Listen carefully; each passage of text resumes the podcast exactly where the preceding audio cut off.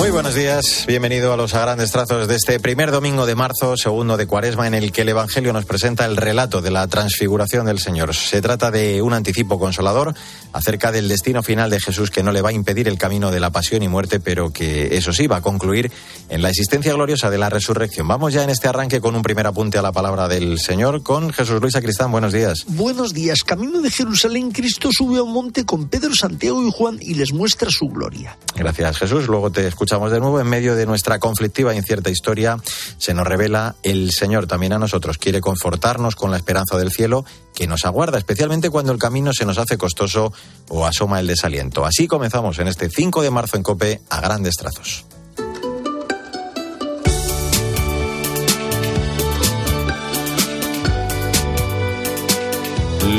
Los primeros minutos de este programa los solemos dedicar a repasar las audiencias de los miércoles del Papa, pero esta semana, desde el domingo y hasta el viernes, Francisco, junto a la Curia Romana, ha celebrado los ejercicios espirituales de Cuaresma. Así que este domingo vamos a recordar algunos claves de su mensaje para este tiempo. Francisco recuerda que se trata de un compromiso animado siempre por la gracia para superar nuestras faltas de fe y nuestras resistencias de seguir a Jesús en el camino de la cruz y en el que también afirma que nuestro camino cuaresmal es sinodal porque lo hacemos juntos por la misma senda como discípulos del único maestro. El pontífice propone dos caminos para ascender en esta cuaresma. El primero, escuchar a Cristo alimentándonos de la palabra de Dios, escuchando también a los hermanos, y el segundo, levantarnos como los discípulos y avanzar hacia la Pascua sin temor ni falsos refugios, sin sugestionarnos ni contentarnos con poco. En la cotidianidad estamos llamados a ser artesanos de comunión sinodal en nuestras comunidades.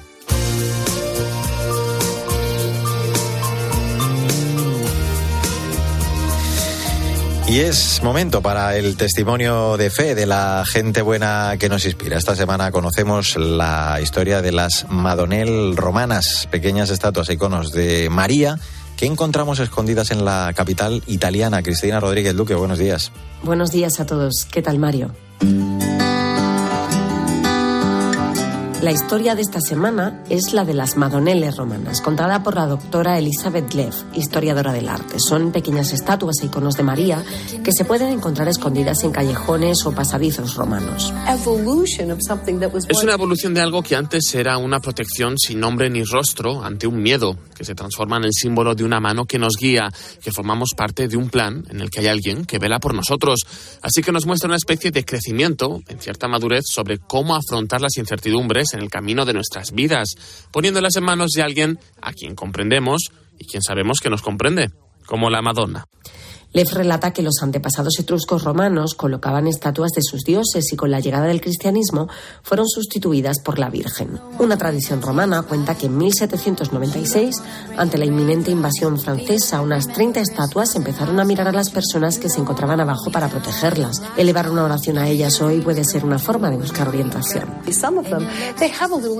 Algunas de ellas tienen una pequeña inscripción debajo que dice ¿Por qué no rezas un Ave María? No te olvides de saludar a María, Ave María. Así que tienen una función hoy en día. En el siglo XVIII había unas 2.600 Madonelle en las calles de Roma. Hoy solo quedan 500. La doctora Leff afirma que todavía hoy siguen siendo importantes. Buen domingo y hasta la semana que viene.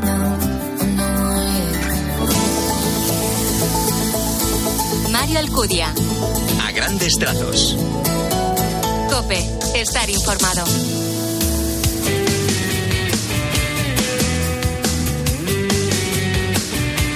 En a grandes trazos, en este 5 de marzo, la actualidad de la Iglesia en España. Más de 8 millones y medio de españoles marcaron la casilla de la Iglesia en su declaración de la renta en 2021 y el importe total asignado ascendió a algo más de 320 millones de euros. Así se desprende de los datos de la campaña hechos públicos por la Conferencia Episcopal Española esta semana. Sandra Madrid, buenos días.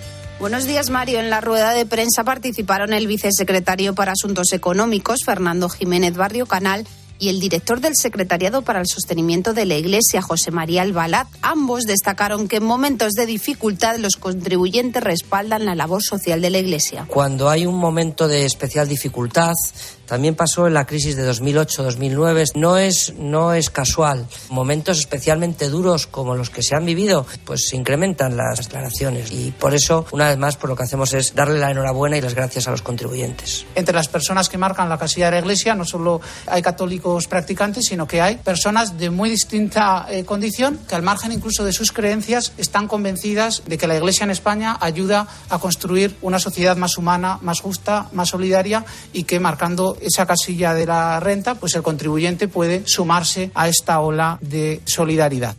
Si la cantidad percibida está en relación con la capacidad y fortaleza económica que hay en cada provincia, los mecanismos de distribución tienen como criterio la solidaridad y la comunión entre las diversas diócesis.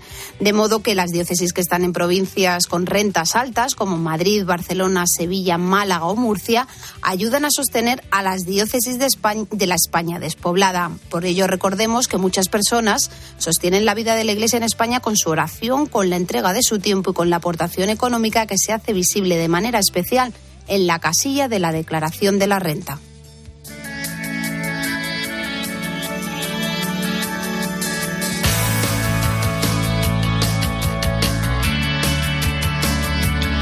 Es momento para echar un vistazo a las redes sociales, lo más destacado del continente digital con protagonismo estos días para la nueva intención de oración del Papa. Este mes de marzo nos pide orar por las víctimas de los abusos, también el aliento del pontífice para seguir viviendo este tiempo de cuaresma y además música, no sé qué viste en mí, tema que forma parte del Via Crucis de Jacuna. Paloma Corbí, buenos días. Buenos días, Mario. Esta semana el Santo Padre ha publicado en sus redes sociales la intención de oración para este mes de marzo. Las personas víctimas de los abusos.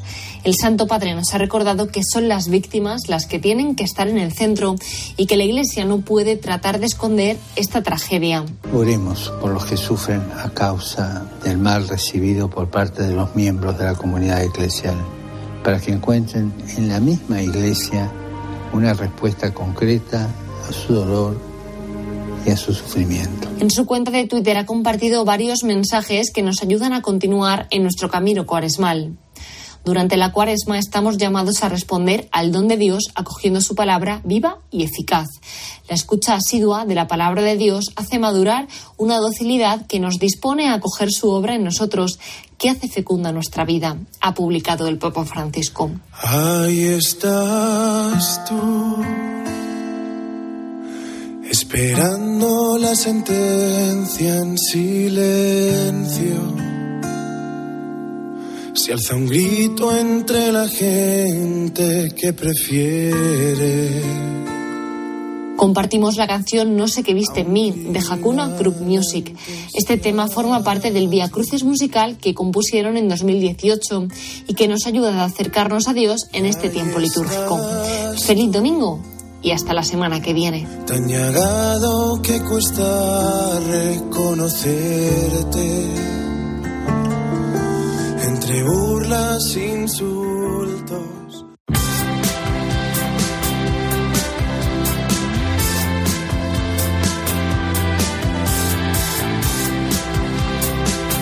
A grandes trazos la literatura, como siempre con la selección de la directora de proyectos de Literocio, Maika Rivera, que este domingo nos recomienda Dispersión de Iain Reid, una obra, dicen, compasiva y extraña, narrada con una prosa austera e hipnótica, un thriller inquietante mucho más que una novela de terror psicológico. Buenos días, Maika. Buenos días, Mario. Casi nada lo que nos propones. Tremendo. Me declaro fan de Jane Reid. ya recomendamos su anterior obra publicada en España, también con Alianza de Novelas. Estoy pensando en dejarlo. Y aquí ahora nos da más de lo que queremos y esperamos de él, porque estamos enganchadísimos a sus historias inquietantes.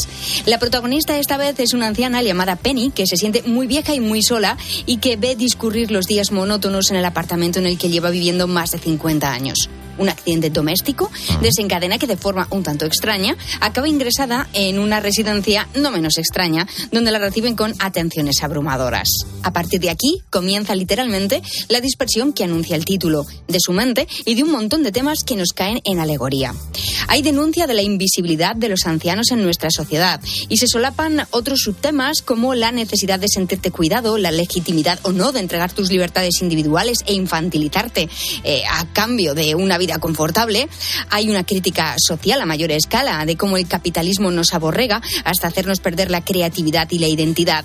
Y nos obsesiona también con la prolongación antinatural de la juventud. Los destellos de compasión nos propician los mejores pasajes del libro. Qué bueno, una profunda inmersión en los miedos de hacerse viejo también, de perder el control con ese gran abanico de miedos, de preguntas. Nos has dejado preocupado. Eso del no piensas en dejarlo no era una frase tuya, ¿no? Nada, no, no, no. Es totalmente eh, eh, de su creatividad absoluta. bueno, pues eh, un gran libro el de esta semana, el de Ayayan Reto, así se pronuncia más o menos. Dispersión, una gran recomendación para este domingo.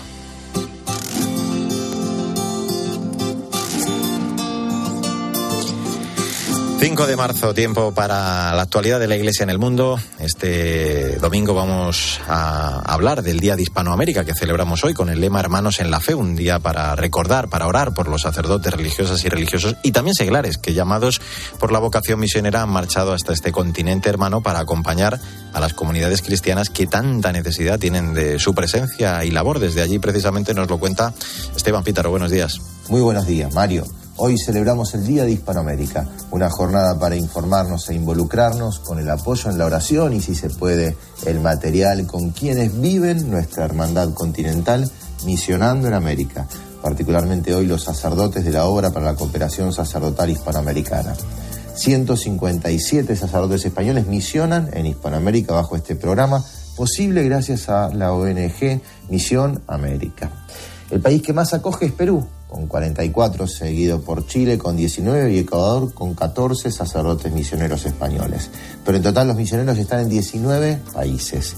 El lema del Día de Hispanoamérica este año es Hermanos en la Fe. ¿Qué es lo que somos? Fruto de una experiencia providencial, como describe en su mensaje el cardenal Oliet, quien además nos va introduciendo en una gran celebración que nos va a unir muy especialmente a americanos, españoles, portugueses y filipinos. El jubileo en 2031 de los 500 años de la aparición de la Virgen de Guadalupe. Hacia allí caminamos, hermanos en la fe, como celebramos hoy en el Día de Hispanoamérica.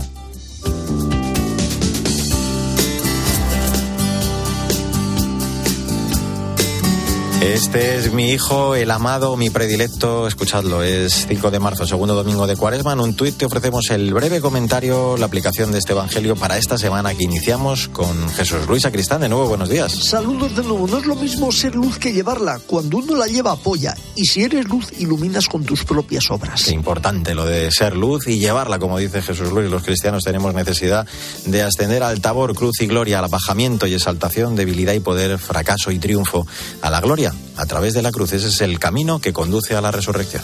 Abre la puerta de tu corazón, que se escape sonrisa esta canción.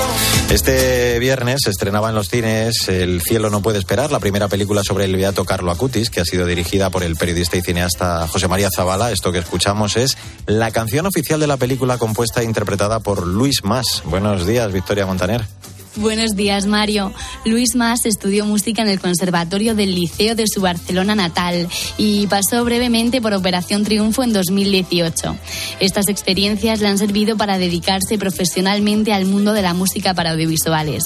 De hecho, compuso la banda sonora de la película Tengamos la fiesta en paz de Juan Manuel Cotelo, en la que invirtió dos años y ahora está encargado de la película sobre Carlo Acutis. Luis reconoce que es creyente, aunque no hace música específicamente para evangelizar y que Dios es un compañero de vida que le anima a trabajar bien. Con respecto a este tema, ha declarado que se trata de una canción muy juvenil, fresca y alegre, que habla de tener un espíritu apasionado por la vida, de soñar a lo grande y de hacer extraordinario lo ordinario, algo a lo que siempre nos ha alentado ya el beato italiano. Pues eh, sin duda, porque podemos decir que Carlo Acutis era un joven extraordinariamente normal. Imagino, claro, que hoy vamos a recordar alguna de sus frases. Así es, Mario. Nuestra meta tiene que ser el infinito, no lo finito. Pues sí, porque solo en el Señor podemos encontrar la felicidad plena. Hasta el domingo que viene, Vic. Hasta el próximo domingo, Mario. Hasta la próxima, Maika Rivera. Hasta el domingo. Adiós, Jesús Luis Acristán. Hasta el espejo. En el control técnico estuvo Chechu Martínez. Testimoniemos nuestra alegría y glorifiquemos al Señor con nuestra vida también en esta cuaresma. Claro que sí, que tengas un feliz día y hasta el domingo que viene, si Dios quiere.